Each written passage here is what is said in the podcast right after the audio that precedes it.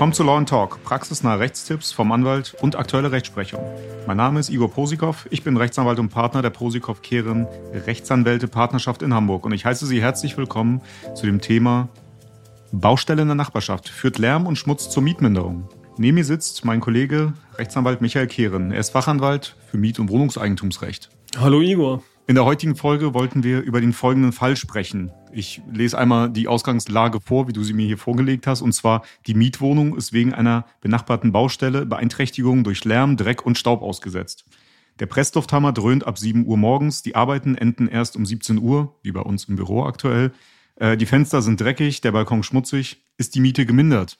Ja, diese Ausgangskonstellation kennt wahrscheinlich jeder, zumindest jeder, der in der Großstadt lebt, äh, dass die Baustelle in der Nachbarschaft äh, viel Lärm und Schmutz verursacht und man etwas genervt ist.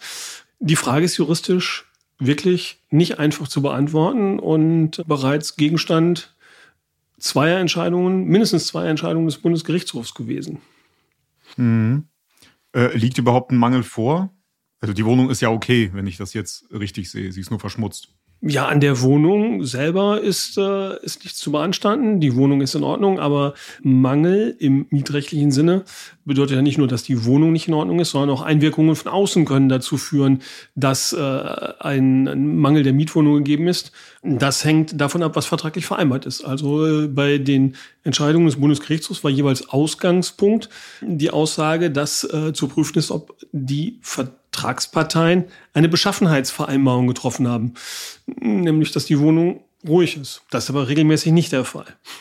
Okay, werden solche Beschaffenheitsvereinbarungen denn überhaupt getroffen? Also mir sind keine Mietverträge bekannt, in denen äh, vereinbart worden ist, dass äh, eine besonders ruhige Lage ausdrücklich vereinbart wird oder besondere Ruhezeiten oder ähnliches. Aber Beschaffenheitsvereinbarungen könnten auch konkludent, also schlüssig, stillschweigend getroffen sein, indem tatsächlich beide Parteien davon ausgehen, dass die Wohnung besonders äh, ruhig liegen soll und äh, keine Lärmbelästigung von außen äh, vorhanden sein sollen.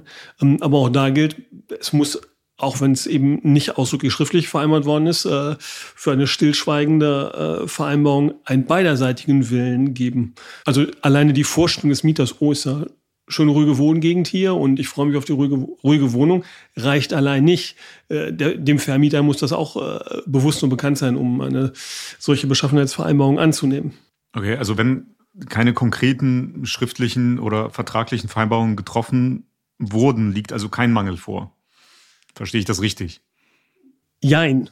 Wenn keine Vereinbarung, also wenn keine Beschaffenheitsvereinbarung getroffen worden ist, kommt es nach der Rechtsprechung darauf an, ob der Vermieter seinerseits Ansprüche auf Unterlassung oder Entschädigung gegen den Verursacher des Baulärms und des Schmutzes hat, also gegen den Baustellenbetreiber. Wenn das gegeben ist, dann kann auch im Rahmen des Mietverhältnisses eine Mietminderung beansprucht werden.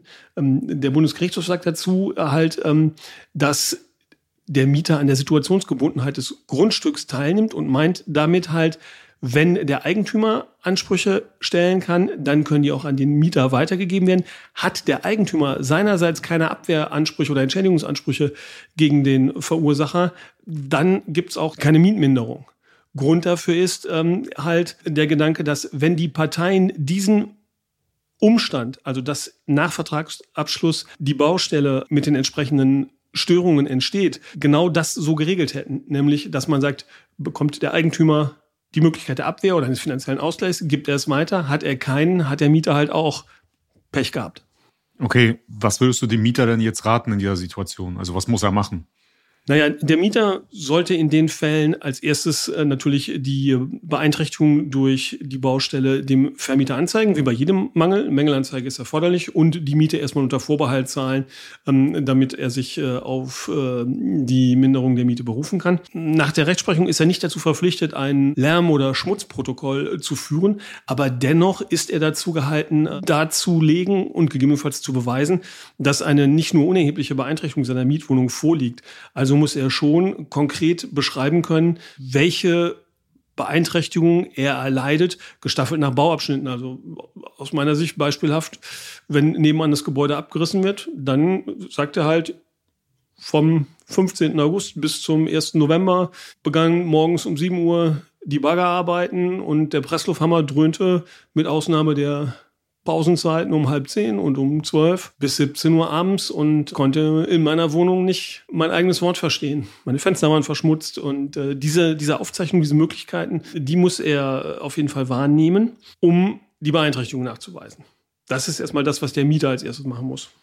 Dazu noch ein kurzer Querverweis zu einer früheren Folge von uns. Da hatten wir auch schon über die Mietminderung gesprochen. Also wen es interessiert oder betrifft, gerne einmal reinhören. Machen wir mal hier weiter. Was würdest du denn jetzt dem Vermieter empfehlen, wenn er sich äh, mit so einer Mangelanzeige von seinem Mieter auseinandersetzen muss. Naja, unter Berücksichtigung eben halt der Rechtsprechung darf der Vermieter nicht einfach seine Hände in den Schoß legen und sagen, naja, ich kann sowieso nichts machen bei der ganzen Problematik, sondern äh, er muss seinerseits eben halt prüfen, nötigenfalls unter Hinzuziehung rechtlicher Hilfe, ob er Ansprüche hat äh, gegenüber dem äh, Verursacher, dem Baustellenbetreiber, auf äh, Unterlassung von Maßnahmen, Ergreifen von Schutzmaßnahmen, damit keine Schmutzbeeinträchtigungen kommen, äh, oder ob er Anspruch hat auf Entschädigung, weil eben sein Eigentum nicht unwesentlich beeinträchtigt oder erheblich beeinträchtigt wird.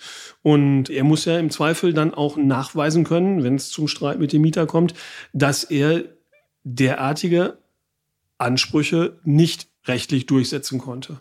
Kann nicht einfach sagen, äh, ich kann nichts machen und deswegen kriegst du, lieber Mieter, auch keine Mietminderung, sondern da kommt es tatsächlich darauf an, ob das möglich ist. Und insofern muss er tätig werden.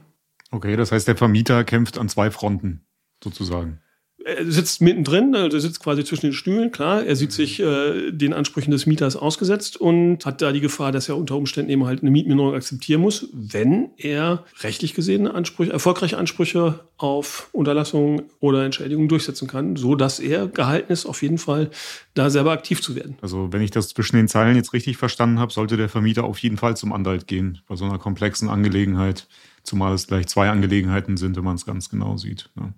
Ja, und er sollte da eben die Rechtslage klären und nötigenfalls äh, dadurch auch dokumentieren, dass er versucht hat, Ansprüche geltend zu machen und warum die nicht durchsetzbar waren. Ähm, dabei ist äh, zu berücksichtigen und eben halt auch zu prüfen, dass zum Beispiel, wenn sich diese Beeinträchtigungen, die durch die Baustelle entstehen, im Rahmen der gesetzlichen Vorgaben und der Schallschutzvorschriften und der anderen gesetzlichen Richtlinien ähm, halten, er sie wahrscheinlich entschädigungslos hinnehmen muss.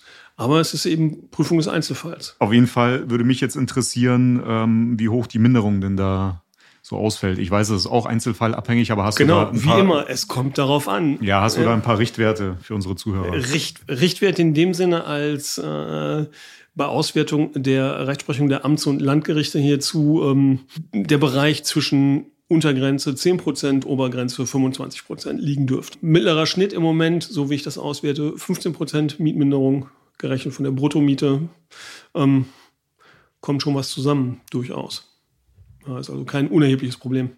Alles klar. Dann würde ich einmal vorschlagen, dass du die Folge einmal kurz zusammenfasst und vielleicht noch ein paar Tipps für unsere Zuschauer, Zuhörer raushaust.